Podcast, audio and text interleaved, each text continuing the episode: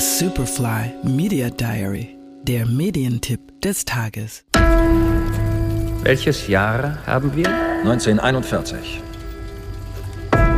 Und welcher Tag ist heute? Mittwoch, denke ich. Wunderbar. So knapp wie Sie können. Können Sie Gedanken lesen?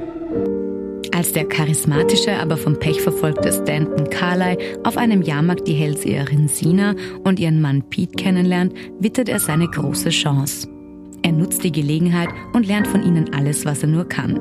Dieses neu erworbene Wissen will er nun nutzen, um die wohlhabende Elite der New Yorker Gesellschaft der 40er Jahre auszunehmen.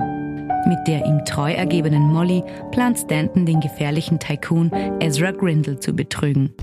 Sie sind leichter zu durchschauen, als Sie denken. Das ist nur Schwindel. Genau wie bei mir. Wenn Sie mir helfen, können wir in dieser Stadt ziemlich was reißen. Sie kennen mich kaum. Ich weiß. Sie sind nicht gut. Und ich weiß das, denn ich bin's auch nicht. Das ist kein Jahrmarktstrick.